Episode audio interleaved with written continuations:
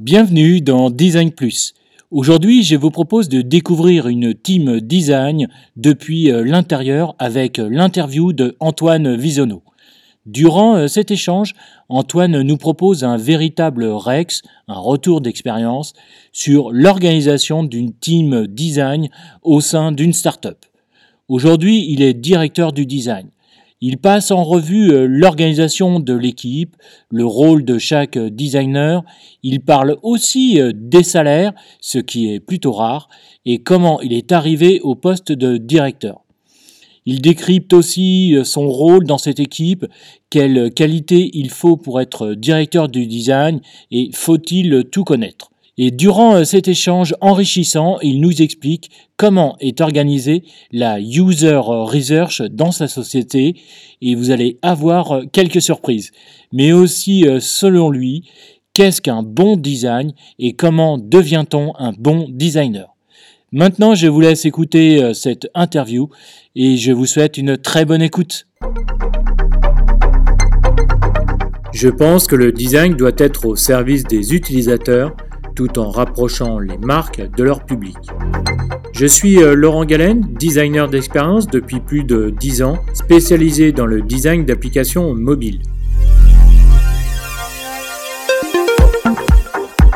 Avec euh, Design Plus, je vous propose d'aller à la rencontre des designers euh, français UX et UI qui partageront leurs expériences, leurs passions, leur inspiration. Eh bien, euh, bonjour à tous et bonjour Antoine, comment vas-tu? Bah, Très bien, merci Laurent.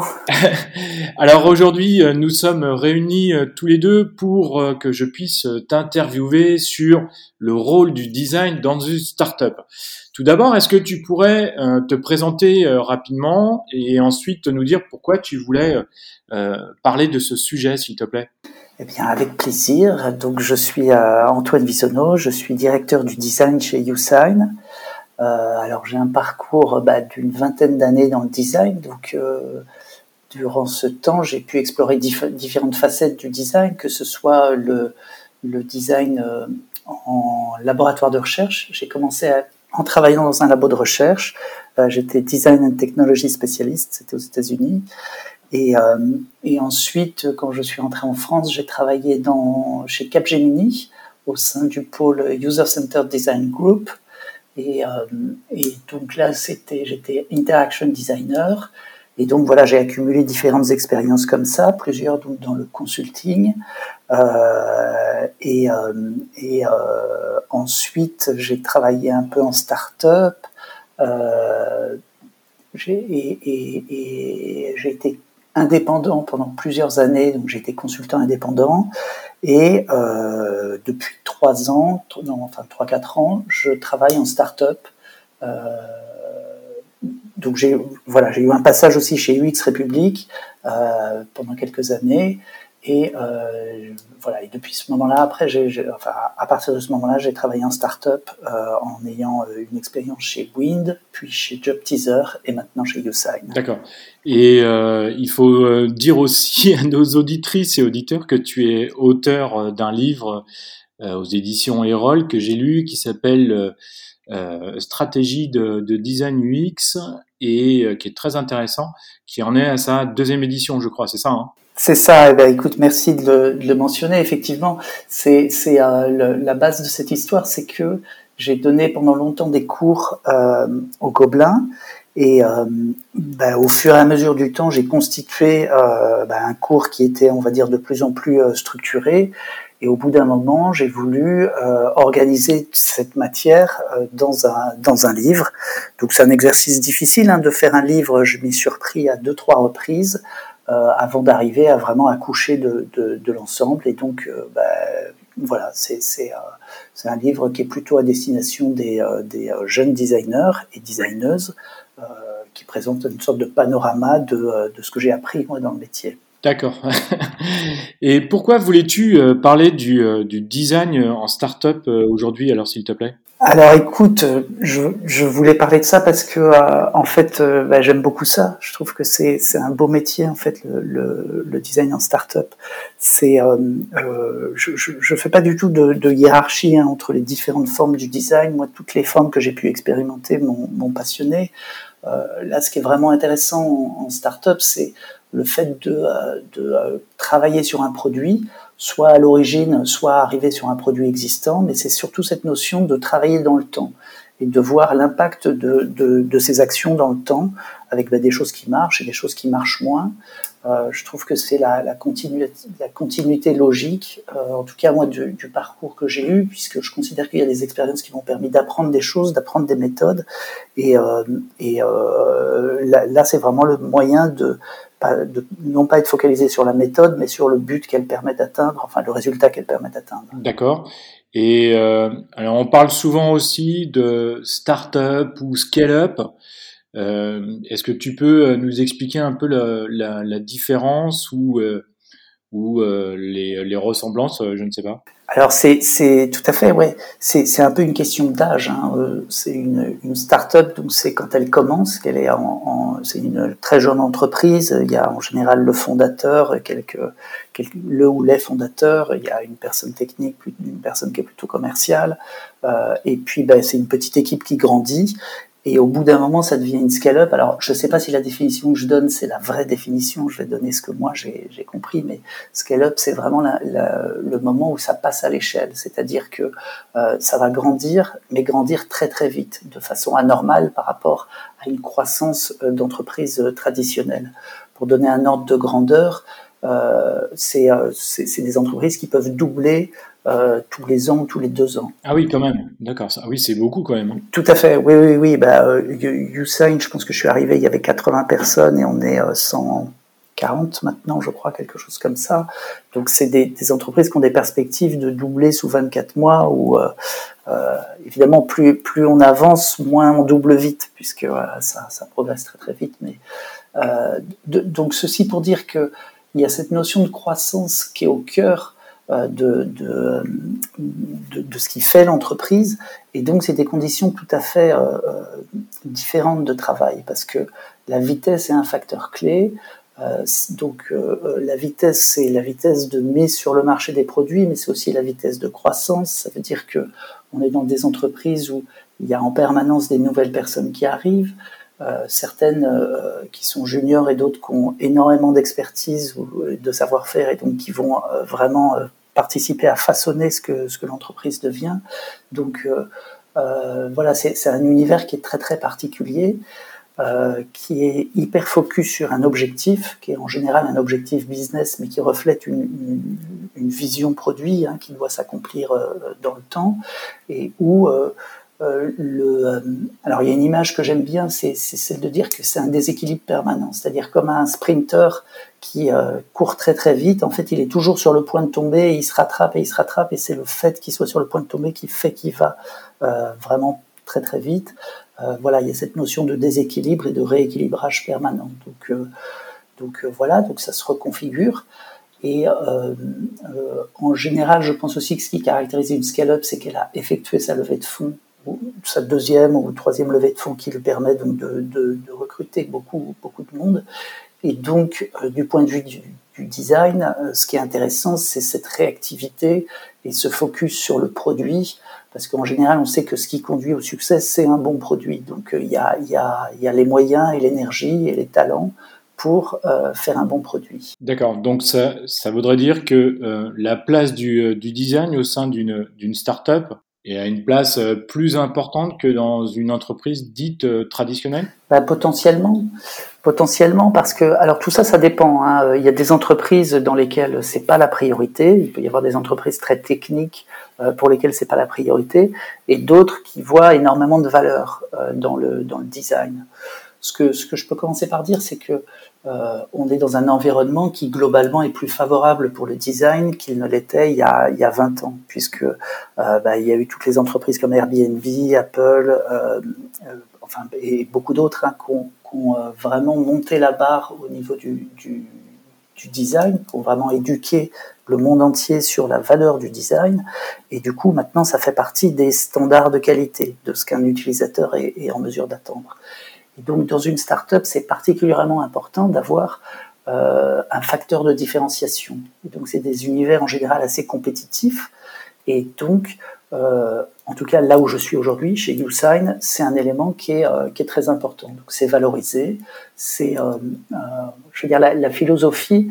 Nous, on travaille sur un produit donc de signature électronique. De signature électronique, euh, il y a des, on, a des concurrents qui sont plus avancés que nous parce qu'ils existent depuis plus longtemps.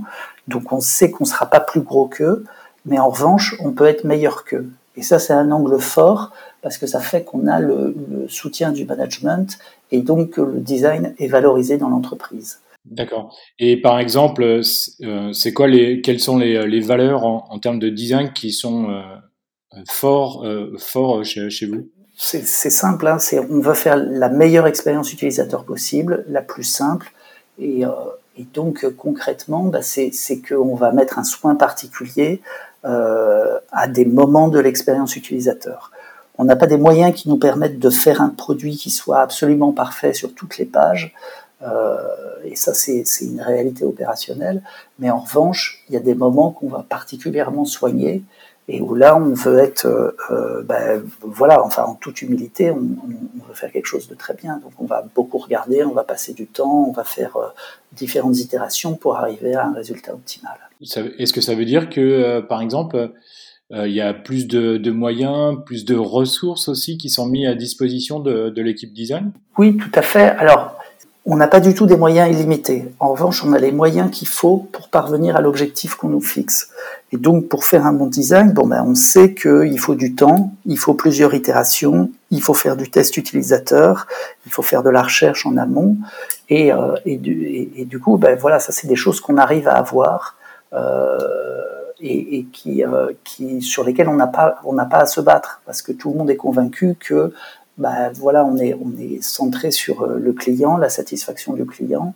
En revanche, derrière, ben voilà, on va mesurer qu'il y a effectivement l'impact attendu qui est atteint, et s'il n'est pas atteint, on fait une nouvelle itération jusqu'à atteindre euh, l'objectif. Donc, c'est des environnements qui sont euh, ben, assez ingénieurs. Hein. Il y a une culture de la mesure, de, de ce qui est chiffré, mais euh, dans laquelle il y, a une, il, y une place, une place qui est plutôt euh, euh agréable pour, le design. D'accord. Donc, est-ce que du coup, l'équipe design, puisque tu parlais d'ingénieurs, etc., est aussi dépendante des, autres pôles pour, bah, élever l'équipe, pour travailler en commun, etc les, les, les, autres équipes, euh, en, en, général, apprécient beaucoup de bosser avec les, les designers bah parce que c'est une culture différente, parce qu'on travaille par euh, atelier, les post-it, on fait des croquis, on fait ce, ce genre de choses et le, le résultat, en général, bah, valorise le travail des autres équipes aussi, euh, puisque bah, voilà, on aboutit à des résultats visuels. Euh, donc, euh, donc là-dessus, il n'y a pas de, de, combat à mener. Ce qui est un peu moins visible et qui est parfois plus difficile, c'est que pour avoir de l'impact, on a besoin des autres, équipes. On est très dépendant dans ce sens-là. Euh, nous, on travaille beaucoup, euh, d'une part avec le marketing en brand design et d'autre part euh, avec les équipes produits et les ingénieurs pour développer le, le, le produit YouSign. Et en fait, nous, tout seuls, ben, on peut rien faire. C'est-à-dire que le plus loin qu'on pourra aller, c'est faire euh, ben, la recherche utilisateur, la conception, les maquettes, mais sans développement derrière, notre travail n'a pas d'impact. Et c'est en ce sens que euh, on n'a pas un rôle hiérarchique, on ne peut pas imposer de faire les choses d'une façon ou d'une autre. Et en plus, tous les autres pôles, tous les autres métiers ont un avis sur notre travail, parce que nous, on ne va pas aller commenter du, code qui, a été euh, développé par les ingénieurs, euh, mais euh, en revanche, tout le monde dans l'entreprise a un avis sur le design, si c'est joli, si c'est pas joli, etc. Donc, donc ceci pour dire que c'est un métier qui est quand même assez exposé à la critique et qui est assez dépendant. Et ça, c'est une réalité du quotidien avec laquelle il faut, il faut composer. Est-ce que tu penses que l'exposition, la, critique, etc., c'est dépendant des, des, entreprises ou Ou c'est plus difficile, par exemple, en start-up ou dans des grands groupes ou je sais pas. Qu'est-ce que tu en penses? Alors, je, je, pense que déjà, je pense que j'ai pas la réponse absolue parce qu'il n'y a pas de réponse absolue. Je crois que ça dépend vraiment des cultures et des organisations. Ce qu'il y a, c'est qu'il y a des entreprises dans lesquelles il y a un, lien hiérarchique, c'est-à-dire que les designers font partie d'une chaîne de production, ils produisent quelque chose, c'est envoyé à l'équipe de développement qui peut être euh, dans un autre pays ou, ou, ailleurs et ce sera développé exactement comme ça a été spécifié. Et en startup, c'est pas du tout comme ça que ça se passe. C'est un processus qui est beaucoup plus itératif, où le, centre de gravité, euh, pour, euh, en tout cas en product design, c'est la squad, et dans lequel, ben voilà, il y a, des avis, et, euh, et dans les organisations qu'on essaye de mettre en place, c'est de faire en sorte que le centre de décision soit la squad. Après, il y a, donc, évidemment, le travail du designer, il est exposé et aux, avis des différentes personnes de la squad. Mais en vrai, c'est des gens qui ont un avis euh, qui a beaucoup de valeur, puisque c'est euh, euh, ce sur quoi eux vont travailler, c'est ça qu'ils vont développer, ils ont une culture, une connaissance. Et, euh, et donc ce qu'on essaye de faire surtout, c'est euh, de faire en sorte que la consultation des différentes personnes et le recueil des avis des, des différentes parties prenantes soit quelque chose de structuré. Voilà, donc c'est d'avoir des, des, consultations en amont, d'impliquer dans le processus de conception, de faire participer au test les, les, euh, les développeurs aussi, euh, pour euh, que euh, ben voilà, ce soit une culture partagée, que chacun comprenne un peu mieux le métier de l'autre et que euh, et qu'on avance voilà en bonne intelligence. D'accord, ok, c'est super intéressant. D'ailleurs, je, je, suis un peu du même avis que toi. Je pense que avant tout, la culture design, on va dire, c'est c'est avant tout du, du, partage avec les autres. Euh, comme ça, au moins, on, on, embarque tout le monde en même temps, quoi. C'est ça, c'est ça. Et je pense que c'est c'est vraiment lié à cette nature dépendante et, euh, et qui est dans tous les, tous les, dans tous les métiers de start-up, hein, en fait. C'est D'accord, ok. Est-ce que tu peux nous dire comment euh, est organisée euh, l'équipe euh, donc euh, chez chez YouSign, s'il te plaît? Oui, alors l'équipe est organisée en deux, euh, en deux pôles. Euh, évidemment, de l'extérieur, euh, designer, bon, bah, c'est un mot, on a l'impression que c'est quelqu'un qui fait tout. Nous, il y a quand même deux fonctions assez différentes. Il y a la partie brand design et la partie product design. Donc, dans les deux cas, c'est des designers, mais il y a, il y a, des différences réelles. Donc, la, partie brand design, c'est ceux qui travaillent à tout ce qui est communication, le, et euh, euh, donc ils travaillent en forte interaction avec le marketing. On va dire qu'à 80%, c'est une équipe qui travaille en interaction avec le marketing. Ils peuvent ponctuellement travailler pour d'autres équipes, comme les ressources humaines, comme euh, les, les, commerciaux ou, ou, le, ou, le, COMEX pour des, des, présentations, des communications. Et euh, donc les métiers qu'il y a en brand design, euh, bah, nous, on a regroupé ça sous un seul terme, donc c'est pas original, c'est brand designer. Mais c'est ouais. c'est un, un, un, titre chapeau euh, dans lequel, euh, avant que j'arrive, les, les, métiers qu'il y avait, c'était euh, directeur artistique, en l'occurrence directrice artistique, puisque c'était une femme. Il y a web designer. Voilà, c'est différents métiers qui sont autour de la communication, donc des gens qui ont une expérience print et digitale euh, ou euh, autour du web design, donc pas forcément orienté produit, mais c'est très communication. Donc ça peut être aussi tout ce qui est la communication sur les réseaux sociaux, euh, les, tout ce qui est publicité, donc ads, et donc format Facebook, Instagram, etc. Et plus récemment, on a recruté un brand designer, pardon, un motion designer. D'accord. Ok. Donc qui, qui lui bah, produit des éléments vidéo c'est euh, soit euh, à partir de captation vidéo, donc ça va être des, petites interviews, soit des interviews de clients, soit des interviews de, euh, bah, ça peut être de notre CEO ou des interviews de, de bah, sur des sujets autour de la signature électronique. et donc il va monter ses vidéos, donc c'est un métier un peu de vidéaste. Ça c'est un volet. Et l'autre volet, c'est euh, vraiment le pure motion design, donc c'est des animations typographiques ou des animations d'éléments d'interface euh, pour, euh, pour tout ce qui est lancement de, de, produits, donc communication sur les, réseaux sociaux. Voilà, dès qu'on lance une nouvelle fonctionnalité, on va le faire savoir potentiellement au monde entier. et, pour ça, ben voilà, on produit des éléments visuels, souvent des petites animations qui montrent ben, le, la fonctionnalité, le pain point auquel elle apporte une solution et, et le gain pour l'utilisateur. D'accord.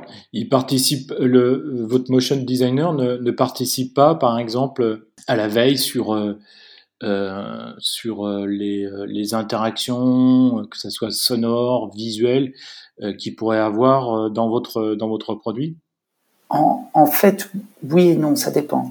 Alors, tu mets le doigt sur un truc, c'est que déjà, donc euh, la veille, ça, ça fait partie de son métier, c'est-à-dire qu'il doit euh, faire de la veille et nous alimenter, euh, ben voilà, pour on va dire nourrir la créativité de chacun sur tout ce qui est motion. Il y a aussi un volet, comme tu le disais, musique ou sonore. Oui, le sound design, oui. Voilà, de sound design. En, fait, c'est un profil qui est assez spécialisé donc qui, est spécialisé en motion design, mais qui a un peu touche à tout, et c'est des gens qui ont une formation de, designer à la base. Hein. Euh, et pour répondre à ta question sur ce qui est micro-interaction ou animation dans le produit, la réponse c'est pas aujourd'hui. Mais ça ne veut pas dire qu'on va pas le faire. Mais aujourd'hui, il a une grosse charge de travail sur la partie réellement communication. Euh, après, voilà, je sais que c'est quelque chose qui l'intéresse et c'est quelque chose qui, enfin, et ça intéresse toute l'équipe qu'on progresse sur ce volet. Donc, il euh, n'y euh, a aucune porte qui est fermée. D'accord, ok. Et donc, il y a une autre partie de, de l'équipe qui est Design Plus. Qui est le product design. Voilà. Donc, le, le, produit, le product design, là, la mission, c'est de construire la meilleure expérience utilisateur sur le produit euh, donc l'équipe est composée de product designers. Donc euh, euh, voilà, on peut dire un peu, on peut définir un peu le, product designer, c'est quelqu'un qui est alors chez YouSign, hein, parce que encore une fois, j'ai pas la, prétention de définir pour, toute l'industrie, mais chez YouSign, c'est un profil qui va être plus UX, mais avec une sensibilité UI qui va être plus ou moins forte mais euh, donc qui va être capable de couvrir tout le spectre de la conception. Donc quand je parle de conception, en, vrai, je veux dire la partie discovery et la partie delivery. Donc c'est la partie en amont de euh, recherche pour comprendre la problématique utilisateur avant de rentrer dans la partie solution. Et une fois qu'on rentre dans la partie solution, ben voilà, c'est animer les ateliers, c'est euh, concevoir l'interface, euh, peut-être euh, d'abord d'une façon un peu aérienne, c'est-à-dire tout ce qui est euh, flow, parcours utilisateur, experience map, etc.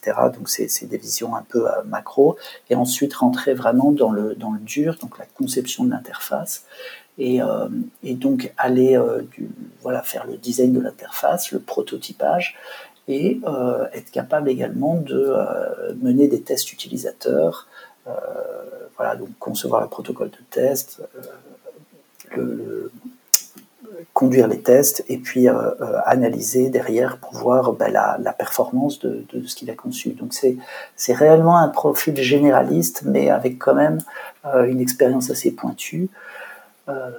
et je ne sais pas si ça répond à la question, oui. Oui, oui, tout à fait, oui, oui, absolument, oui, oui. D'accord. Et donc, par exemple, sur l'équipe brand design, il y a combien de brand designers et combien de product designers? Alors aujourd'hui, on est à 4 et 4 et euh, à, très bientôt, on sera à 5 et 5 de, de chaque côté. Voilà. Okay. On, on, a une croissance petit à petit. Un des enjeux, c'est, euh, si tu veux, on a euh, dans une organisation qui grandit à grande vitesse, c'est de ne pas créer des déséquilibres. Donc en fait, nous, on a des perspectives de croissance mais il faut bien suivre la croissance des autres pôles pour ne pas grandir ni trop vite ni trop doucement par rapport aux autres pôles. D'accord, ok. Là, tu étais en train de, parler euh, de l'équipe euh, product et euh, de brand design. Est-ce que tu peux nous parler un peu plus sur, sur la carrière, sur, sur les salaires, les, également sur est-ce qu'il y a plus de juniors ou VS seniors, etc. Oui, tout à fait. Euh, Alors, euh, il faut que je vois dans quel ordre je, je, prends le truc. Euh, Peut-être je vais commencer juste par la répartition senior-junior. En fait, en start-up, on a besoin de gens qui soient opérationnels tout de suite. Donc, on a tendance à recruter d'abord des seniors et ensuite de recruter des juniors qui peuvent les accompagner. Mais voilà, on a besoin a priori de, de gens qui, sont, qui soient autonomes, euh, qui euh, puissent intégrer directement une squad et travailler au sein de cette squad en, autonomie. Euh, Aujourd'hui, on a dans l'équipe brand, dans l'équipe product, par exemple, il y a deux seniors et, il y a un junior et un apprenti. D'accord. Et, donc, ils, accompagnent au quotidien les juniors, j'imagine?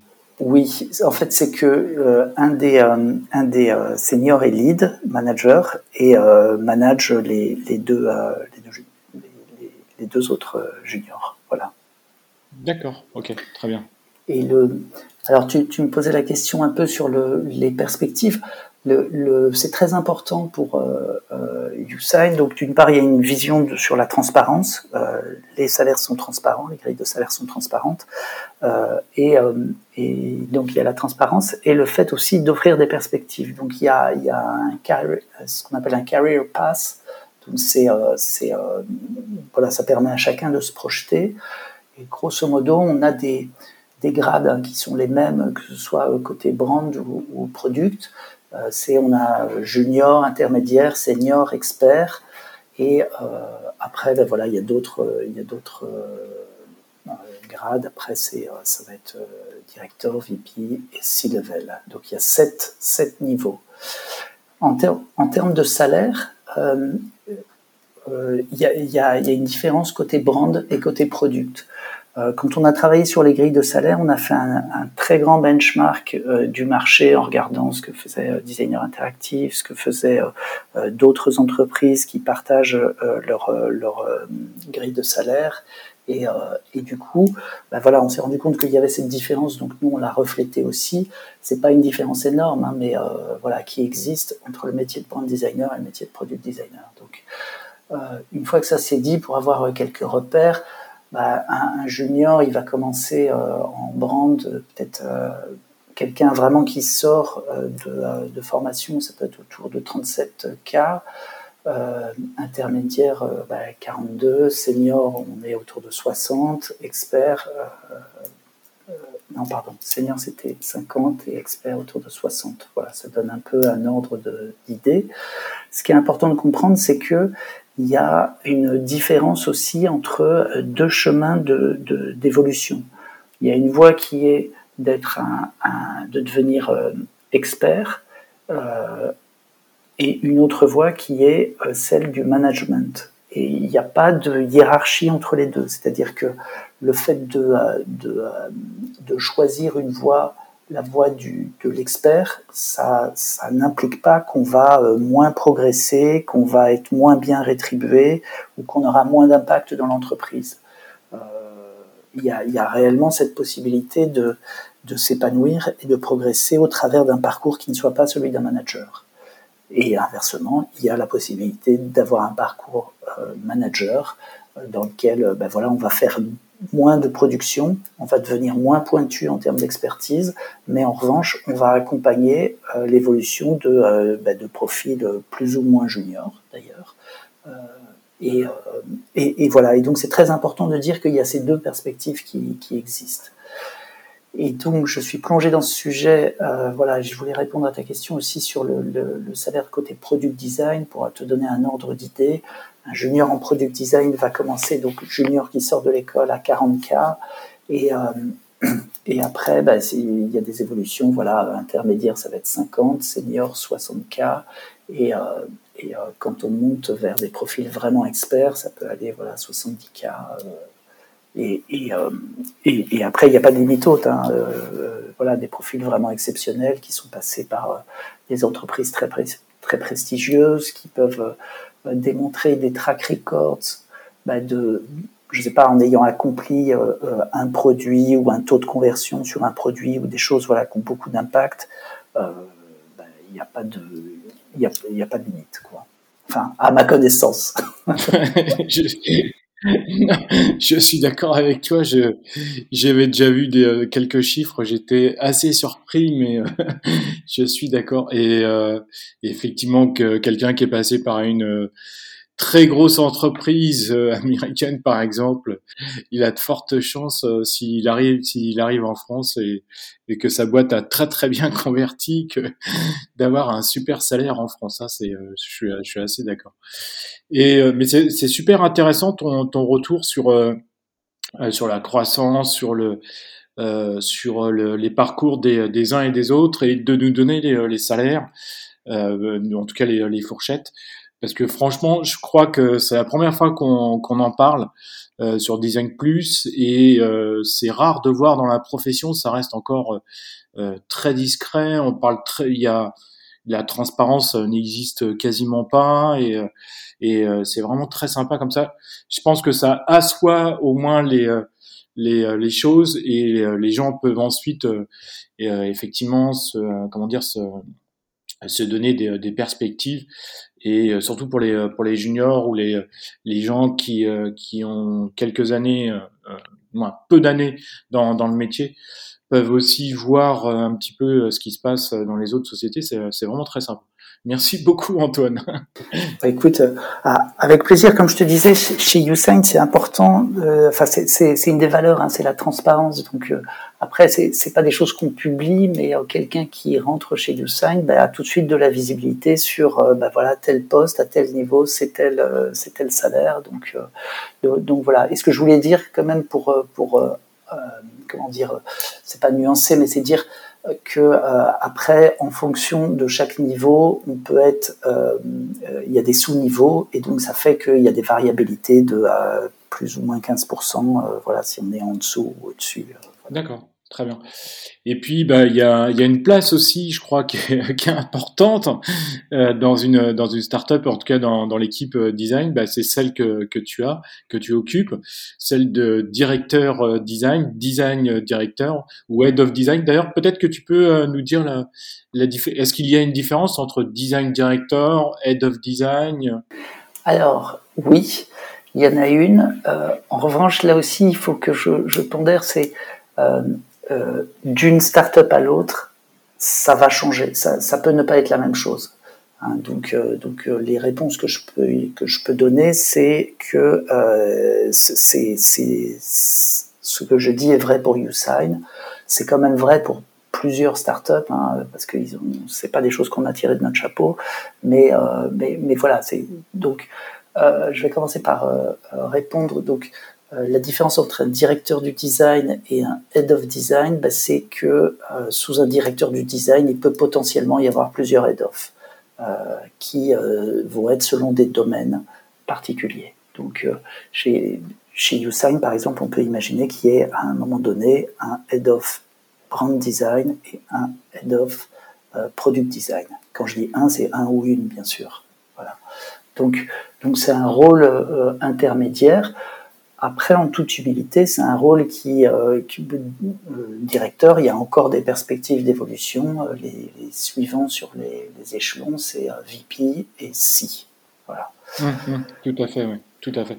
Et, donc, et, peut-être si je, voudrais dire un truc qui est important aussi, c'est que ces, métiers, enfin ces titres, il, faut toujours les comparer à l'entreprise et aussi au moment où elle en est de, son histoire, parce que euh, évidemment, euh, c'est euh, comment dire, il peut y avoir dans une entreprise où il y a trois personnes, il peut y avoir un head of design ou un directeur design, et c'est un poste qui en fait sera pas exactement le même que dans une entreprise où il y a 10 personnes ou dans une entreprise où il y a 40 personnes. Donc le ça peut faire partie des choses un peu surprenantes, mais dans les startups, quand elles, se, quand elles naissent, bah, elles ont toute la latitude de créer des postes, alors que, que dans une entreprise plus structurée, bah, non, il y a une plus grande réalité derrière les titres qui sont mis. Oui, absolument, oui. Et donc, euh, euh, pour nous parler de, ton poste de directeur design, euh, comment tu es, comment tu es arrivé là? Combien d'années faut-il d'expérience? Euh, est-ce qu'il y a des expertises spécifiques euh, que ça soit aussi bien euh, sur le design propre ou sur le management? Est-ce que tu peux nous, détailler un petit peu tout ça, s'il te plaît? Alors écoute, moi, ce que je peux te raconter, voilà, c'est comment je suis venu, comment j'en suis arrivé là. Euh, les, premières fois que j'ai eu, des fonctions de direction, c'était au sein du Ex République, et c'était euh, euh, voilà, j'avais été euh, euh, indépendant pendant sept ans. J'avais donc lancé mon activité et, donc ça, ce qui marchait assez bien. Hein, j'avais pas mal de boulot, beaucoup de travail, mais j'avais pas vraiment de, croissance ou de management euh, à faire. Euh, en fait, ce que j'essaye de dire, euh, tout simplement, c'est que j'avais mon activité, ça marchait bien, mais je ne, constituais pas une équipe. Et donc, quand j'ai rejoint UX République, c'était ça qui m'intéressait, c'était la perspective de pouvoir avoir une équipe euh, sans être stressé de comment j'allais payer les gens, etc. Et donc, euh, l'idée, c'est que l'associé senior qui avait fondé l'entreprise avait beaucoup d'expérience euh, dans le fait de, monter des, entreprises de ce type. Et donc, ça m'a permis de, me concentrer sur, euh, bah, d'une part, l'expertise et progresser, devenir manager et, de, monter et d'animer l'équipe chez UX République. Voilà. Donc, c'est comme ça a été ça ma première expérience. Après, auparavant, j'avais des, des expériences ponctuelles hein, de, management. Donc, donc, je dirais pour répondre à la question, c'est quoi? C'est euh, un mélange d'expertise plus du management. Et quand je dis expertise, ben, en l'occurrence, dans notre métier, l'expertise, c'est le design. Donc euh, voilà, c'est un parcours de designer plus du management. D'accord. Et euh, d'après toi, est-ce qu'il faut combien d'années faut, faut pour être pour devenir directeur du, du, design? Combien d'années Oui. Ah là là, c'est très, c'est très difficile ça comme question parce gens. oui, je, je sais, tu, tu, vas me dire oui, mais ça dépend de telle entreprise, etc. Et, je, je, pense que ça dépend des gens aussi, oui, parce qu'il y a des gens qui ont une autorité naturelle et une capacité et surtout une envie de euh, manager très très tôt. Et euh, alors moi je trouve que il y a un moment où c'est trop tôt, c'est-à-dire que quand on n'a pas quand même un peu roulé sa bosse, personnellement je trouve que c'est difficile. Euh, d'avoir de la crédibilité euh, sans, ça. Euh, après, il y a quand même quelque chose qui est important, c'est de se dire que manager quelqu'un, ça veut pas être, ça veut pas dire être meilleur que lui dans tous les domaines. Donc, pour répondre à ta question, moi je dirais qu'il faut quand même, je dirais, je sais pas moi, au moins 5 ans avant de, de rentrer dans des parcours managériaux. Bon, je te, je te, sors un chiffre comme ça de mon chapeau, je sais pas trop si ça a de la valeur ou pas, mais euh, voilà. D'accord, ok. oui, oui, puis après, voilà, comme tu le dis, ça, va dépendre des, euh, des, gens, des sociétés, de l'environnement, de l'envie de, chacun, etc. Je le, je comprends tout à fait. Est-ce que euh, tu peux me dire que, quelles sont, d'après toi, les, euh, les, qualités requises, ce qu'on ce qu'on appelle aujourd'hui les, les soft skills, pour être un bon directeur design alors, c'est un très bon angle. Je vais commencer par ne pas répondre à la question en disant que euh, je pense qu'il faut quelques hard skills, voilà, au début, pour, euh, pour, voilà, pour maîtriser le métier, bien connaître le métier. Et maintenant, une fois que j'ai dit ça, je peux commencer à répondre à la, à la question. Donc, euh, ben, oui, il y a des, des, qualités humaines. Déjà, moi, la, première chose, euh, qualité requise, je pense que c'est la capacité d'apprendre parce que euh, j'ai mis un moment à comprendre que le management, ça s'apprenait. Euh, et donc, voilà, c'est un savoir-faire qui se travaille et se développe. Donc, il bah, faut des qualités d'écoute, il faut des qualités d'empathie. Et, et, voilà, donc je pense qu'il faut avoir envie de, transmettre, d'accompagner, de faire grandir son équipe. les, les, les, skills qui se, qui se développent, euh, soft skills, c'est par exemple savoir faire du feedback. Euh, quand on ne sait pas bien faire du feedback, euh, bah, le, collaborateur qui est managé peut avoir l'impression qu'il performe bien, et puis à un moment donné, il va y avoir un, problème et il va tomber de haut. Donc, euh, je pense que c'est la chose, moi, sur laquelle j'ai le plus appris, c'est euh, l'importance du feedback. Et donc, en faire, en faire régulièrement, euh, j'ai lu des très bons livres là-dessus. Euh, un livre qui s'appelle Radical Candor, qui est vraiment un ouvrage fondateur là-dessus, qui explique un peu les bonnes façons de, faire du feedback et, l'effet désastreux que ça peut avoir de ne pas faire de feedback. Et donc je disais qualité d'écoute, c'est détecter, ben voilà, si quelqu'un dans l'équipe va bien ou va pas bien, ce qui sont des challenges particulièrement ardus dans cette époque de, euh, télétravail dans laquelle on sort, mais euh, euh, puisque bah, voilà, la crise sanitaire, pour l'instant, je touche du bois, mais elle a l'air de, s'éloigner. Mais, mais voilà, chez, chez YouSign, on est une entreprise en remote, donc, donc la 95% de la communication est faite à distance. Donc, donc voilà, donc faire du feedback, il y a écouter et aller chercher du feedback. C'est-à-dire que en tant que, manager, bah, pareil, on a besoin de progresser. Et pour ça, on ne peut pas le faire si on n'a pas euh, un feedback. Et euh, la tendance naturelle euh, d'un collaborateur vers son manager, c'est pas de lui faire du feedback. Ça, va dans l'autre sens. Donc, il faut développer cette culture d'aller chercher du feedback et d'instaurer une, relation de confiance qui fait qu'on nous dit les choses à nous aussi. Voilà, je pense qu'il y a une question de communication qui est très importante. Euh, communiquer euh, euh, le travail de son équipe auprès du reste de l'entreprise ou auprès de, la hiérarchie. On peut dire hein, faire briller l'équipe, mais effectivement, ça fait partie des, des responsabilités du, du manager design. il y a aussi bah, protéger ses équipes protéger ses équipes dans, par rapport à de la pression, par exemple, c'est-à-dire pas faire redescendre la pression directement qu'on peut avoir, mais faire barrage et, euh, euh, et, inversement mettre ses collaborateurs dans toutes les conditions, dans, des conditions de succès et euh, ben voilà les laisser euh, euh, accomplir ce qu'ils ont à accomplir. J'ai d'autres trucs à dire hein, là-dessus aussi. je crois qu'il y a un côté business aussi qu'on acquiert un peu plus tard dans le temps euh, il y a quelques personnes qui ont très jeune un mindset, un mindset business très fort, mais en design, ça fait pas partie de la culture de base. Et, euh, et, un des rôles justement du, directeur dans ce cas-là, c'est de, de resensibiliser les gens, parce qu'on on les embauche pour leur qualité créative, pour leur talent, pour leur, euh, leur savoir-faire, mais euh, ben voilà, une start-up, euh, comme toute entreprise, c'est un, un, état d'esprit assez business, et donc il faut euh, arriver à les sensibiliser à ça, à leur expliquer pourquoi c'est important, euh, ce qu'ils comprennent très très bien d'ailleurs, mais, mais en d'autres termes, souvent c'est comprendre les problématiques des interlocuteurs que moi j'ai et les traduire pour les restes de l'équipe et s'entendre, parce que je pense que ce qu'on voit souvent dans des entreprises, c'est euh, des pôles qui se font la guerre entre eux, qui s'entendent pas. Et en fait, euh, ben voilà, une partie de notre rôle, c'est de, traduire les besoins des autres et, euh, de faire en sorte que ben, mon équipe les comprenne et, qu'on travaille en bonne intelligence. Enfin voilà, c'est non, ben, sinon les, qualités requises, s'il y en a quand même une aussi qui est importante, donc c'est enfin, structurer, organiser, euh, et ça, c'est une chose qu'on peut apporter quand on a vécu plusieurs expériences de scale-up, c'est que ben, voilà, il y, a des, techniques, des façons d'organiser qui fonctionnent mieux que d'autres.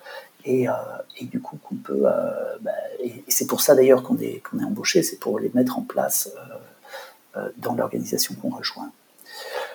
Et puis, ben, voilà, j'ai parlé un peu au début d'écoute, d'empathie, et puis le fait de, de, recruter les bonnes personnes. Euh, voilà, on rejoint une équipe qui doit grandir et recruter les bonnes personnes à ce moment de l'histoire de l'entreprise, trouver les gens qui ont le profil qui correspond. D'accord. Et c'est, est-ce qu'on peut dire que tu es aussi un, bon entraîneur euh, quelque part euh, pour, euh, pour avoir une bonne cohésion dans, dans l'équipe?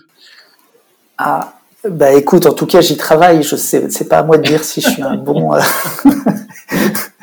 un bon ou pas, mais en, fait, c'est des choses que j'ai appris aussi euh, euh, euh, au fur et à mesure, hein, mais c'est que c'est vraiment quelque chose sur lequel il faut pas hésiter à passer du temps. et, et, ce côté voilà entraînement, coaching et passer du temps ensemble et, et faire confiance, bah, c'est très important, surtout dans les moments où ça tangue, où on a besoin les uns des autres. Euh, bah, voilà, c'est d'autant plus important. C'est très intéressant. Est-ce que j'ai une question Est-ce que, euh, d'après toi, il est euh, nécessaire d'être bon en design pour être directeur du, du, design? Design plus. Alors ça, je pense que c'est une question qui va cliver. ma, ma, pensée là-dessus, c'est oui. Mais euh, je, je, je, pense qu'il y, y, a plusieurs écoles de pensée là-dessus. Euh, j'ai vu plusieurs fois des postes, alors peut-être dans des pays anglo-saxons, mais euh, à des postes de, de, direction en design, c'est des, gens qui avaient parfois plutôt un profil business, qui était euh, voilà, qui était très axé sur la performance. Et euh, donc, donc, voilà, donc j'estime pas avoir la, la, la, vérité. Moi, je pense que le, le mindset business, il y a d'autres gens qui peuvent l'avoir dans l'entreprise. Il suffit de, voilà, d'avoir de l'empathie pour ce métier-là. Et, euh, euh, ma conviction à moi, oui, c'est qu'il faut être, euh, il faut être au moins passionné de design. Voilà. Alors, une fois que ça s'est dit, il n'est pas du tout possible d'être, d'être le meilleur partout. Donc, le, l'idée, c'est pas d'être le meilleur designer de l'équipe, ça c'est complètement impossible. Et si cette, attitude-là, pousse à, justement à, embaucher euh, des gens euh, euh, pas bons, non. La, mission du, directeur du design, c'est d'embaucher les meilleures personnes pour l'équipe. Et, donc, pour répondre à ta question, on peut être bon en design, mais on ne sera certainement pas le meilleur. Et moi, je, cherche à, m'entourer de, gens qui sont bah, meilleurs que moi dans, le domaine pour lequel je les, embauche. Euh, voilà. Et, en revanche, ce, ce à quoi je m'attache, c'est d'avoir une vision claire de ce qu'est un bon design dans le contexte. C'est-à-dire que euh, un bon design, enfin, je ne sais pas si on en parlera par la suite, mais c'est pas dans l'absolu, c'est dans un contexte particulier, dans une entreprise à un moment donné, par rapport à un contexte concurrentiel.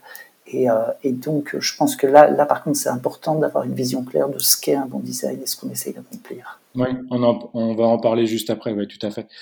Et euh, alors, euh, on va tout à l'heure on parlait des, des, soft skills du directeur euh, design. Maintenant, on va parler euh, hard skills. Est-ce que, d'après toi, il est utile de, de connaître euh, tous les logiciels, euh, les méthodes de design par cœur? Alors, euh, absolument pas. C'est c'est pareil, ce serait complètement impossible. Dans le sens où ça va, ça va très très vite, ça évolue très vite. Et, et donc, donc la réponse courte, c'est absolument pas. Il faut choisir ses combats et trouver le, bon niveau de distance. C'est-à-dire, moi, je pense que c'est ma responsabilité que l'équipe ait les meilleurs outils euh, du moment. Euh, en revanche, euh, c'est pas forcément moi qui qui vais les connaître. Euh, ce que je vais faire, c'est mettre en place une démarche qui va permettre de rationnellement décider si oui on, on doit, on doit changer pour tel ou tel outil qui, vient d'arriver. Mais euh, évidemment, euh, c'est, c'est pas moi qui maîtriserai le mieux l'outil dans l'équipe. voilà.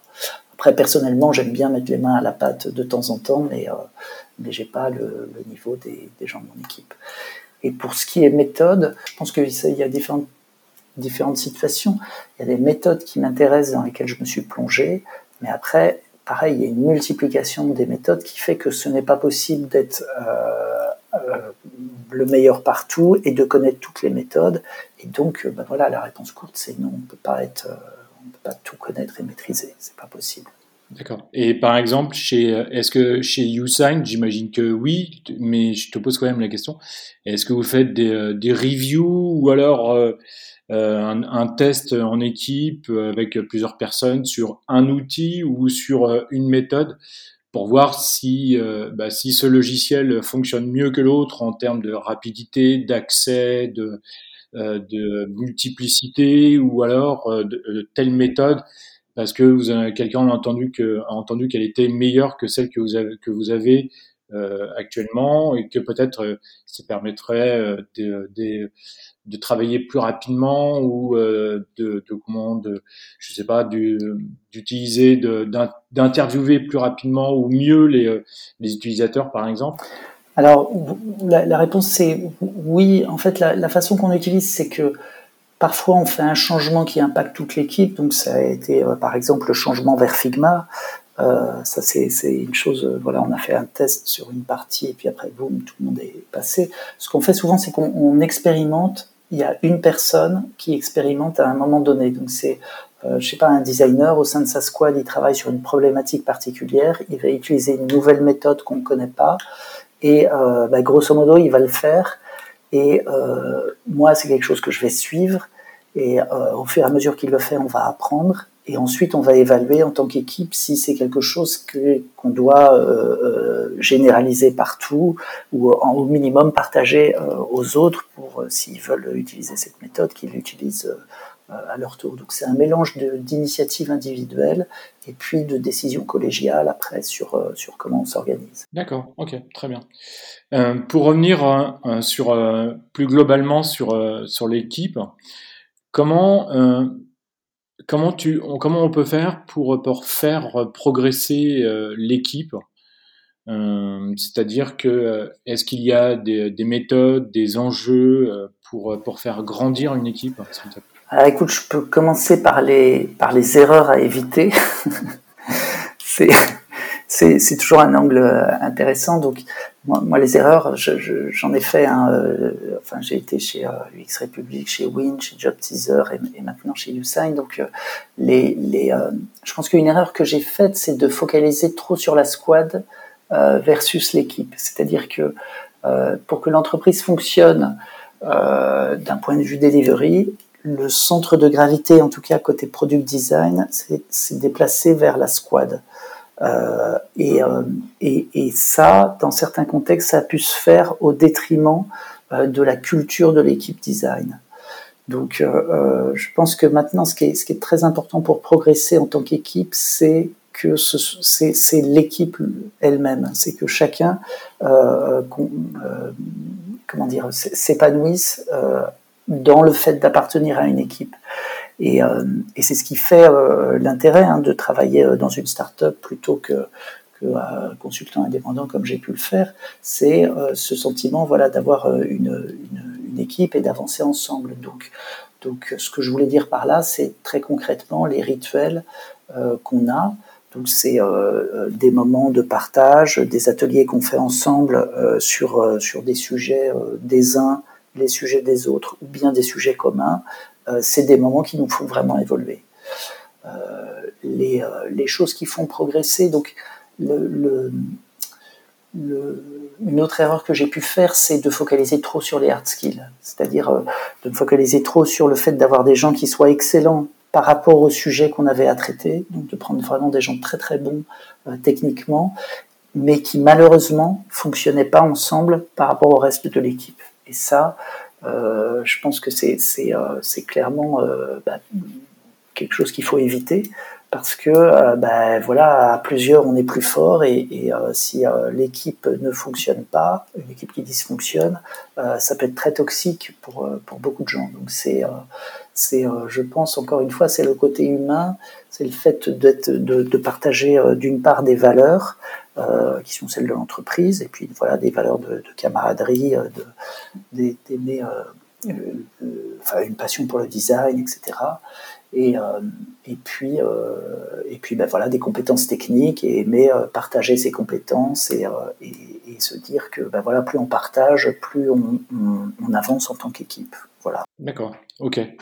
Et euh, tu, tu, parlais des, des, rituels individuels ou ou, euh, ou collectif. Qu'est-ce que vous faites euh, comme, euh, comme rituel, par exemple, que ce soit d'initiative individuelle ou collective? Alors, les, les, les rituels, c'est, ils sont, enfin, pour l'instant, je touche du bois, ça fonctionne assez bien chez YouSign, euh, notamment parce que certains ont été mis euh, en place avant mon arrivée. Donc, euh, mais ce qui, est, ce qui est intéressant, c'est euh, voilà, on a des rituels qui sont très pragmatiques, qui sont euh, euh, le, le, planning, voilà, l'organisation. Donc ça, c'est du côté brand design.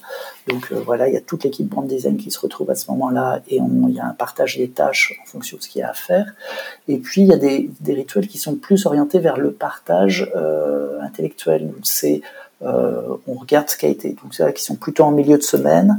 Euh, et on regarde ce qui a été produit depuis le début de la semaine et euh, chacun donne, de, enfin tous ceux qui ont besoin d'avoir un input le disent et on, voilà, on va regarder le fichier Figma et puis il y a, y a des feedbacks qui sont donnés et en fait, ce qui a encore plus de valeur, c'est quand c'est pas du feedback qui est donné, mais c'est quand chacun euh, interagit dans le fichier Figma directement en, disant bah, ça, on pourrait le faire comme ci, on pourrait le faire comme ça. Et ça, ça fait vraiment, euh, ça fait vraiment du bien. D'accord. Ok, c'est intéressant, d'accord. et voilà, donc, si tu veux, le fait que ça se soit régulier, qu'on ait euh, et côté product design et brand design euh, ces rituels, ça fait qu'il y a une bonne circulation d'informations et ça fait qu'il y a un bon partage au niveau des problèmes et du coup de l'aide euh, qui est apportée fréquemment. Et après, on a des rituels aussi en tant qu'équipe design. Donc là, c'est Good Evening Design, par exemple où là, ben, on travaille sur une thématique commune ou une thématique transverse. Et euh, ce que je me suis rendu compte, c'est que les, éléments qui étaient trop descendants, euh, c'est-à-dire par exemple une personne qui fait une présentation à tout le reste de l'équipe, ben ça fonctionnait pas si bien que ça. Alors que si on vient avec un sujet, une problématique et qu'on travaille tous ensemble dessus, euh, ben ça, ça crée beaucoup de valeur. D'une part, euh, ça peut créer, d'une part, on passe un bon moment, on est bien sensibilisé au problème et en général, on arrive à trouver une solution qui est supérieure à ce qu'une personne seule aurait trouvé. Donc, euh, donc, ça, je suis assez convaincu du bénéfice de, de, ça. Et après, voilà, c'est arriver à trouver la fréquence. Et, ça, c'est des rituels donc, qui sont récurrents mais euh, il y a aussi évidemment à l'initiative de chacun euh, d'organiser un atelier. Euh, il invite là pour le coup, il choisit qui est pertinent par rapport à tel sujet et puis il fait un atelier dessus selon le format qui lui convient. D'accord, ok. Et on parle d'un atelier sur soit sur une méthode, soit sur un logiciel, soit sur une découverte, sur, sur tout? Oh, ça peut être plus pragmatique que ça. Hein. Ça peut être, euh, voilà, j'ai un problème dans le design de cet écran. Euh, qu'est-ce que vous, voilà, on, voilà le contenu que je dois mettre. Je trouve que ça rentre pas. Qu'est-ce que vous en pensez Est-ce que vous avez des idées euh, et, voilà, hein, ça peut être aussi des choses très très pragmatiques. D'accord, ok. Il y a un aspect aussi intéressant dans, dans une équipe de, de designers qui est qui est important, c'est c'est la user research. Est-ce que tu peux nous dire comment est organisée la la, user research euh, chez, vous, s'il te plaît Ah bah tout à fait, ouais. Donc, donc ça c'est, c'est un sujet sur lequel j'ai, j'ai, bah, j'ai pu expérimenter au travers de différentes expériences. Donc la, recherche utilisateur, euh, il y, a plusieurs façons de le, voir. C'est grosso modo soit on a un pôle user research, donc avec des profils euh, user researchers qui sont dédiés et qui vont conduire des missions de recherche utilisateur, un petit peu comme un, centre de service. Euh, et, ça, c'est une option qui est assez difficile à réussir. Euh, moi, j'ai, quand on, avait ça chez, chez Job Teaser, et, euh, c'est, ce qui est un petit peu compliqué, c'est que c'est un poste qui est un peu à côté de l'équipe. Voilà. et aujourd'hui, tel que c'est chez YouSite, c'est la user research est faite par, en fait, par beaucoup de monde. elle est faite par les customer service, elle est faite par les PM, elle est faite aussi par les PMM. PMM, je ne sais pas si, tout le monde connaît, c'est Product Marketing Manager. Donc c'est un métier du marketing, mais qui a une, vision produit aussi. C'est la personne qui va gérer le go-to-market, c'est-à-dire comment on va euh, vendre tel nouveau produit ou, ou euh, quel prix on va donner sur telle ou telle fonctionnalité. Et donc, il va accompagner toute la communication euh, euh, et, donc, pour faire une bonne communication, il faut au début bien comprendre quelle est la, problématique utilisateur à laquelle on répond. Donc, c'est des gens aussi qui font de la user research. Donc, j'ai cité voilà les, customers, euh, les, services clients, les PM, les PMM et les designers. Donc, donc il y a beaucoup d'acteurs qui en font de façon plus ou moins consciente ou de façon plus ou moins structurée. Et donc, la, un des enjeux, ça a été de structurer ça. Donc la, solution vers laquelle on se dirige, nous, c'est de se dire que c'est piloté au sein de la squad, en fonction des besoins de la squad, et c'est fait au minimum en binôme, donc PM plus designer, mais ça peut être aussi avec PMM ou avec d'autres personnes, euh, avec une certaine flexibilité sur, sur l'ownership, c'est-à-dire sur qui est responsable de ça. Parce que souvent, euh, si, quand il y a des histoires de chasse gardée, ça devient compliqué. Et donc, euh, on s'est dit, on laisse ça ouvert il faut que les gens puissent travailler en bonne intelligence. Et, et, voilà. Et donc, du coup, la, la, mission, pour le coup, c'est d'homogénéiser les pratiques, donc faire en, sorte d'avoir les mêmes, les mêmes templates, faire en sorte que on, voilà, on ait les mêmes façons de recueillir de l'information et de la structurer euh, au, travers, euh, au travers de l'entreprise. Donc c'est pour ça, c'est pour ça qu'en fait il y a dans, dans, chaque, dans chaque squad qui, qui fait la, la, la, user research, il y a au moins un designer. le, le, binôme, il y a, dans le binôme, il y a au moins un designer parce que c'est lui qui est détenteur du, euh, du, de, la, de, la, façon de faire, des, des templates, etc. C'est ça? Ben, il, en vrai, il est co-détenteur. Il est co-détenteur. Parce que si tu veux, il y a, tu, je pense que si tu regardes dans la communauté produit, dans la communauté design, il y a des débats euh, euh sans fin sur euh, qui euh, a le lead, sur la user research. Est-ce que c'est le PM Est-ce que c'est le designer? Et, et, moi, c'est des sujets dans, dans lesquels, en fait, j'essaye de pas rentrer parce que je trouve qu'il y a plus de destruction de valeur que de, que de création, si tu veux, parce que je pense qu'il faut pas être dogmatique et que euh, bah, moi évidemment je suis designer donc je pense qu'on a une très grande légitimité pour le faire. En revanche, euh, quand je vois certains PM qui sont top gun euh, face à un designer junior, bah, et pour moi il paraît évident que ça doit être le PM qui doit avoir le leadership dans ce cas-là quoi. Et, dans la situation inverse, c'est l'inverse quoi. Voilà, un PM junior avec un designer senior, bah, c'est le, c'est plus le senior qu'il soit PM ou designer, qui doit avoir euh, le leadership. Donc, euh, donc voilà, ce que j'essaye de dire, c'est de ne pas être trop dogmatique. En revanche, et ça c'est le, le, le, rôle du, je pense, du management, hein, d'homogénéiser les pratiques. Et donc, ben voilà, en ce moment chez YouSign, on fait un travail qui est plus large que la, user research, qui est, on va dire la discovery. Et, donc on met, voilà, on va, on travaille sur les méthodes, comment on fait, euh, c'est quoi les bonnes pratiques, et euh, pour que euh, qui que ce soit qui le fasse, ce sera toujours au minimum en binôme, mais qu'on ait un degré assez élevé de, confiance sur, sur le résultat qui est atteint. Ouais, et puis je pense, comme tu dis, ce qui est important, c'est surtout l'homogénéisation des, des, pratiques et puis surtout le, résultat qui est, qui est, important. Quoi. Et après, effectivement, à qui ça appartient, qui, doit, qui est détenteur, ça c'est plus de la guerre de, je sais plus comment on dit, de, chapelle ou de village ou de village, et c'est pas très important en fait. Le, le, le, le, résultat est le plus important. Et donc, vous avez euh, plusieurs méthodes, c'est ça? Oui, oui, oui. Donc, euh, donc il y a au niveau produit, ce qui est, ce qui est mis en place par le VP produit, c'est euh, la méthode de discovery en général. Et puis, ben, enfin voilà, on travaille vraiment la main dans la main sur ces sur ces sujets-là.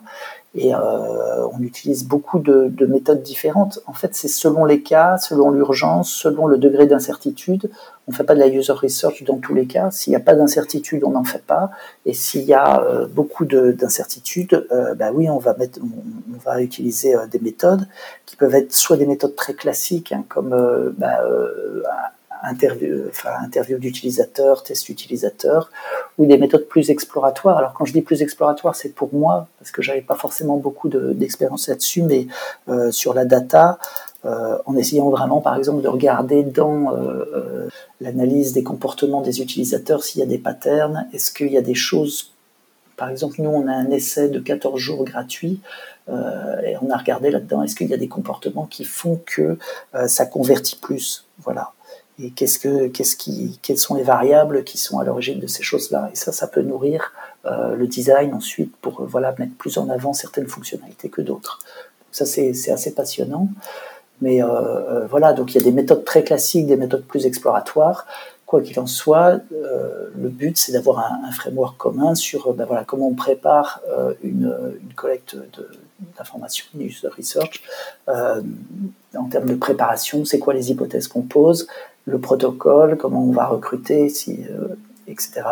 La conduite, euh, comment on conduit euh, par exemple un test utilisateur à distance, et puis après l'analyse, et surtout à la fin le partage, parce que ben, les difficultés qu'on peut avoir, c'est que l'information reste un peu coincée au niveau de ce qu'en avait besoin en première main. Or, ça peut créer de la valeur pour un peu tout le monde. Donc, donc voilà, il faut qu'on encourage le partage. D'accord, ok.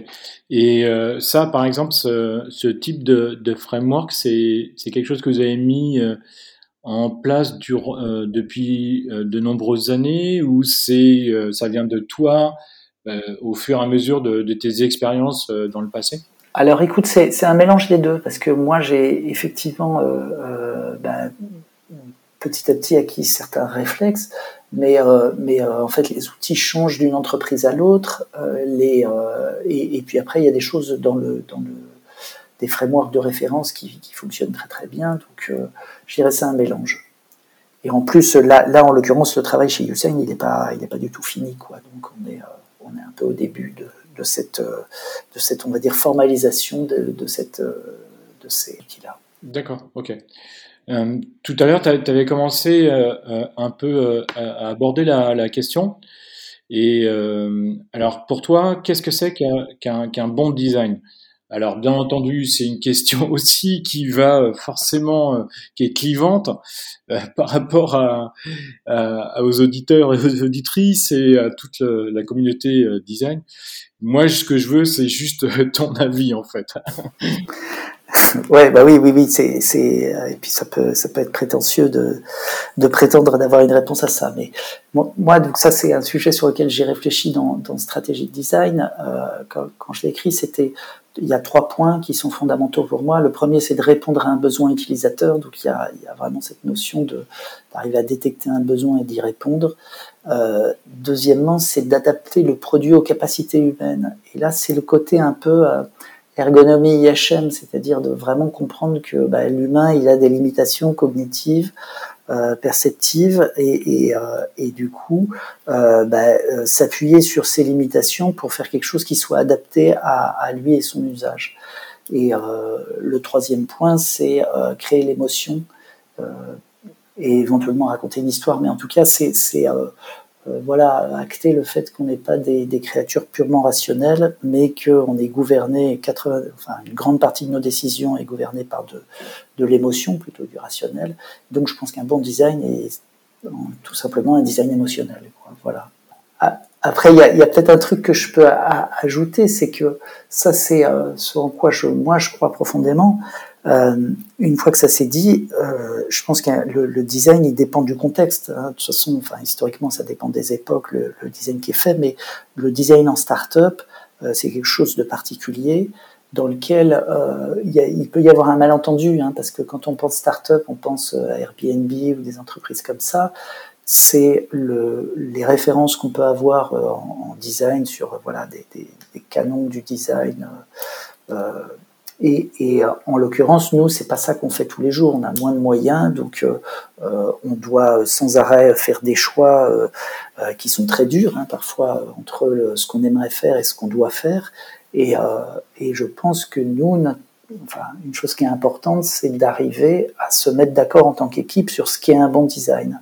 Et, et justement, se dire que bah non, c'est pas quelque chose d'idéal, c'est quelque chose qui est dépendant de, du des contraintes qu'on a, qui peuvent être des contraintes techniques assez fortes ou des contraintes de euh, mise sur le marché euh, euh, très très fortes aussi, qui font que par rapport à une solution idéale qu'on a designée, eh bien on doit enlever et enlever et enlever jusqu'à ce que ça, ça rentre dans les temps et que ça permette d'atteindre l'impact qu'on veut, mais avec l'effort minimal. Donc ça aboutit à un design un peu différent de, de ce qu'on pourrait imaginer de l'extérieur. D'accord. Oui, et puis euh, il y, a, y, a, quand même une chose que j'aime bien recontextualiser aussi, c'est souvent que des équipes euh, design comme euh, chez Google ou comme chez Airbnb, ils sont plusieurs dizaines de, de designers, c'est des très grandes équipes, et le, le, design est vraiment primordial et c'est c'est pas du tout comparable aux équipes qu'on peut avoir en France, donc je pense qu'il faut bien recontextualiser ça. Et et puis euh, c'est vrai que Airbnb, c'est euh, c'est euh, les l'un des directeurs est un est un designer. Donc ça, ça, ça recontextualise tout de suite. Exactement c'est ça. Non, mais tu as mis le doigt sur. donc, ça fait que voilà, on a ces référents. Et, et en fait, si on n'a que ça comme grille de lecture, bah, on peut être assez malheureux ou assez frustré en se disant bon bah nous on est moins bon. Non, je pense pas qu'on soit moins bon. En fait, j'ai la conviction qu'on n'est pas moins bon du tout. C'est juste qu'on opère avec d'autres contraintes et donc euh, notre grille de lecture doit être différente. oui, tout à fait. Je suis, je suis absolument d'accord. Et alors d'après toi, toujours euh, en termes philosophiques, qu'est-ce qu'un bon designer alors? Ah là euh, donc pareil, hein, c'est toujours difficile de répondre à ça. Là-dessus, enfin, il y a des choses sur lesquelles j'ai un peu réfléchi. Donc, moi, je, crois, enfin, j'aime beaucoup dans l'image des profils en T. Euh, pour moi, un bon, euh, un bon designer, c'est un profil en T. Donc, l'histoire, c'est quoi? C'est la barre verticale du T, c'est euh, l'expertise. Donc, c'est quelqu'un qui est très bon en design, qui a une expertise en design. Et puis, l'horizontalité, c'est l'empathie. L'empathie pour les autres métiers avec qui il doit travailler. Donc, les développeurs, les gens du marketing, les sales, etc., etc. Donc, c'est cette, voilà, cette organisation en T du designer. Euh, voilà, donc après, il y a des choses un peu plus euh, personnelles, aimer le bon design et faire du bon design. Ça, je pense que c'est quelque chose que je recherche chez les gens euh, que, que, je recrute. Pour moi, après, ce qui serait important, c'est que ce soit quelqu'un qui soit compatible avec l'équipe, qui partage les mêmes valeurs. et, et donc ça, c'est ça, c'est fondamental. Et, et enfin, le dernier point, c'est que euh, son projet pro soit aligné avec euh, les missions que j'ai à lui proposer. Voilà, je peux tomber parfois sur des gens très talentueux, euh, mais je sais qu'ils vont pas s'épanouir par rapport au type de mission que, que j'ai à leur proposer. Et, que ces mêmes personnes, si je les avais rencontrées dans une autre entreprise ou dans un autre contexte, j'aurais pu les embaucher. D'accord. Est-ce que tu peux nous dire comment, euh, euh, dans, dans, une équipe euh, design en startup, on peut cultiver sa, sa, créativité aussi bah c'est un, un, très bon point. En fait, on travaille avec quand même bah, pas mal de pression, on va assez vite, et c'est vrai qu'on peut se laisser enfermer à, sans, sans, sans, prendre garde dans une logique un peu de, de delivery. Donc, moi, j'essaye de, de, faire, de, de, créer un environnement favorable à, à, la confiance créative. Voilà, c'est-à-dire de dire voilà, on a le droit de se tromper et, euh, et, du coup, je pense que c'est le premier niveau, c'est avoir ce niveau de confiance qui permet bah, à la créativité de, de s'exprimer. Après, je crois que la créativité, c'est comme un muscle. Euh, comme, un athlète qui s'entraîne régulièrement à un sport de haut niveau, un designer, il doit entraîner sa créativité.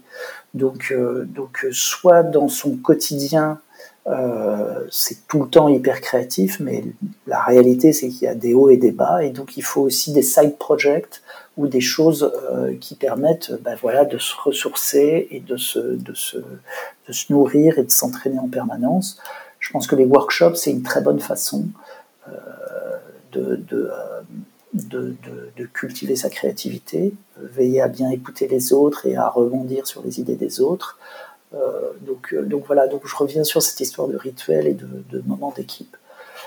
Après, il y a aussi une question de nourrir sa créativité avec le truc le plus évident, c'est la veille, parce que c'est des choses qui sont directement liées à notre métier, mais je crois c'est aussi, je crois aussi qu'il y a tout ce qui est autour, d'aller voir des expos, de vivre des choses euh, intéressante que ce soit euh, euh, des choses purement visuelles ou, sensorielles, quoi. Enfin, je sais pas moi, aller à la mer ou la montagne, ou je pense que ça, ça, il y a une part aussi parfois sensorielle à, la créativité. Mais là, on va tomber dans des choses mystiques, donc je vais revenir sur des, choses. plus, plus pragmatiques. Mais voilà, pour en, résumé, je pense que c'est quelque chose qui est voilà, qui se nourrit, qui se travaille et euh, qui repose sur euh, euh, l'échange et l'interaction. Et, et, voilà. Avant de terminer l'interview, Antoine, j'aimerais te poser une question. Quelle réussite es-tu fier, s'il te plaît, après toutes ces années comme Head of Design ou directeur du, du design?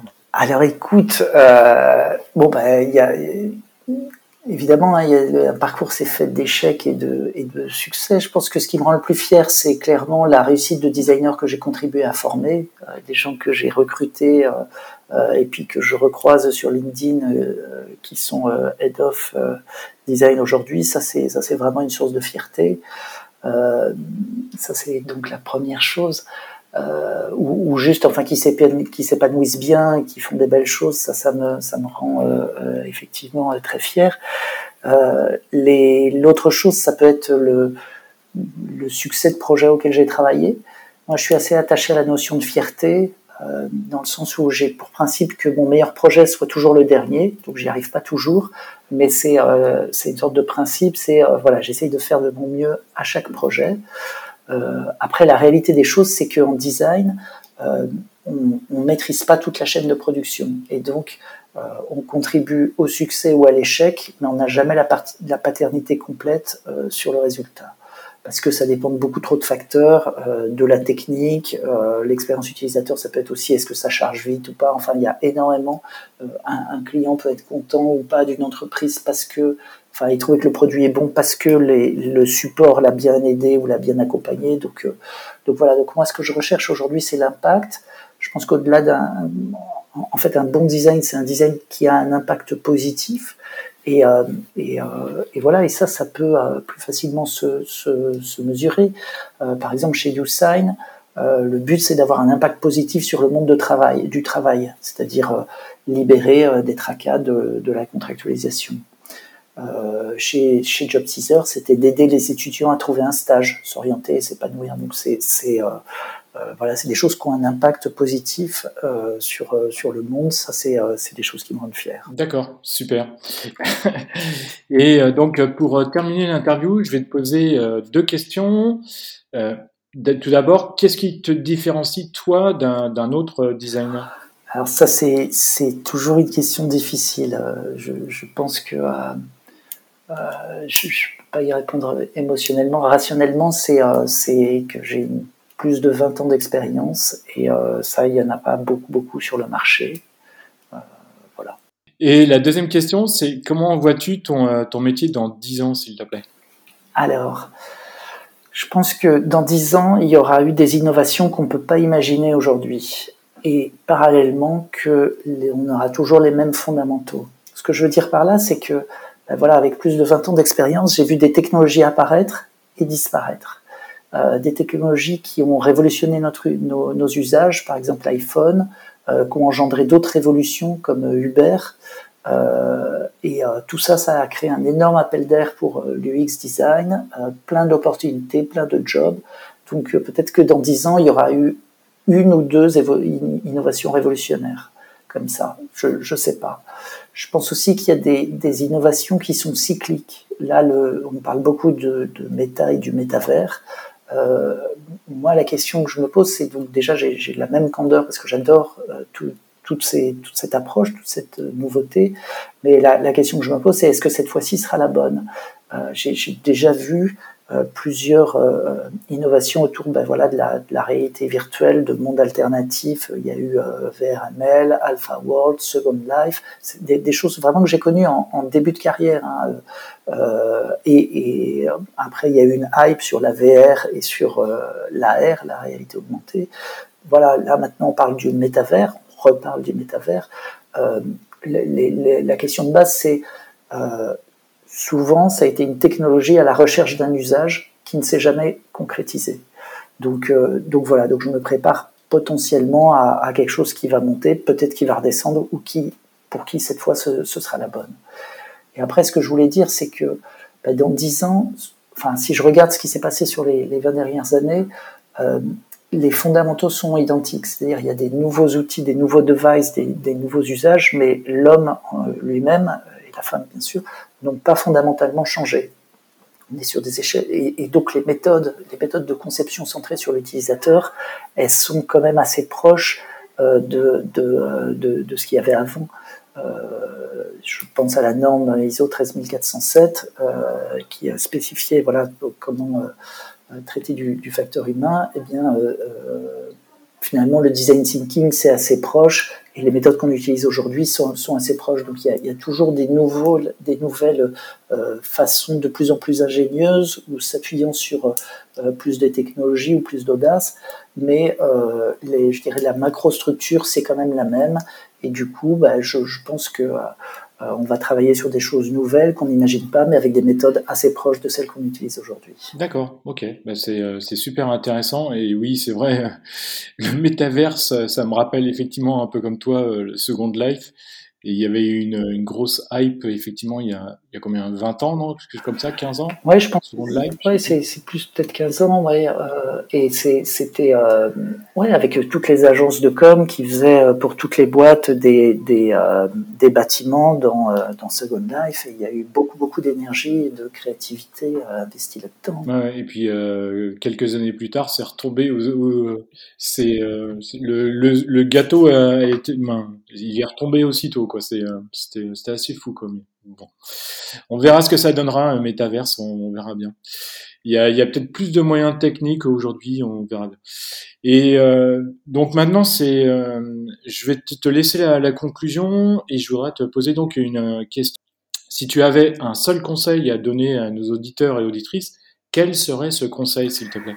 Alors, c'est la curiosité je pense que le, le, principe, enfin la chose principale, c'est de continuer à apprendre euh, toujours euh, pour, euh, pour être bon, pour rester bon dans, son métier, mais aussi pour garder la flamme année année après, année après année. voilà, c'est ce que j'essaie de faire, moi, c'est de rester connecté aux fondamentaux de mon métier. C'est ça qui fait que ça continue de me plaire, c'est que je continue d'apprendre des choses et, euh, et, ce qui est chouette comme perspective, c'est que euh, je pense qu'un designer, c'est comme du bon vin, ça se bonifie dans le temps. D'accord. eh bien, bon appétit si vous êtes à table. Eh bien, merci beaucoup. C'était vraiment très sympa, Antoine, de, t'avoir euh, dans Design Plus et, que tu viennes partager ton expérience dans les nombreuses startups ou sociétés dans lesquelles tu es passé. C'était vraiment euh, très sympa. Euh, merci beaucoup à toi. Ben, merci Laurent, c'était un plaisir. Eh bien, merci à toutes et à tous euh, de nous avoir écoutés et je vous dis donc à très bientôt pour un nouvel épisode. Merci, au revoir. Au revoir. Merci d'avoir écouté cet épisode de Design Plus jusqu'au bout. Maintenant, partagez cet épisode à deux personnes autour de vous et mettez une note de 5 étoiles ou un pouce en l'air avec un commentaire sympa. Cela me permettra d'échanger avec vous et de faire monter mon podcast dans les classements. Je vous donne rendez-vous prochainement pour un nouvel épisode. N'oubliez pas de vous abonner à ce podcast.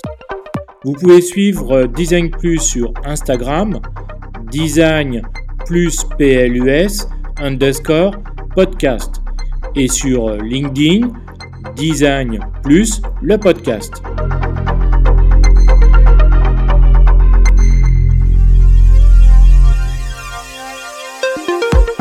Ce podcast est disponible sur Apple Podcast, Spotify, Google Podcast, YouTube, encore et sur d'autres plateformes.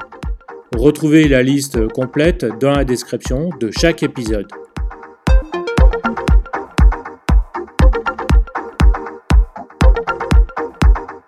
À bientôt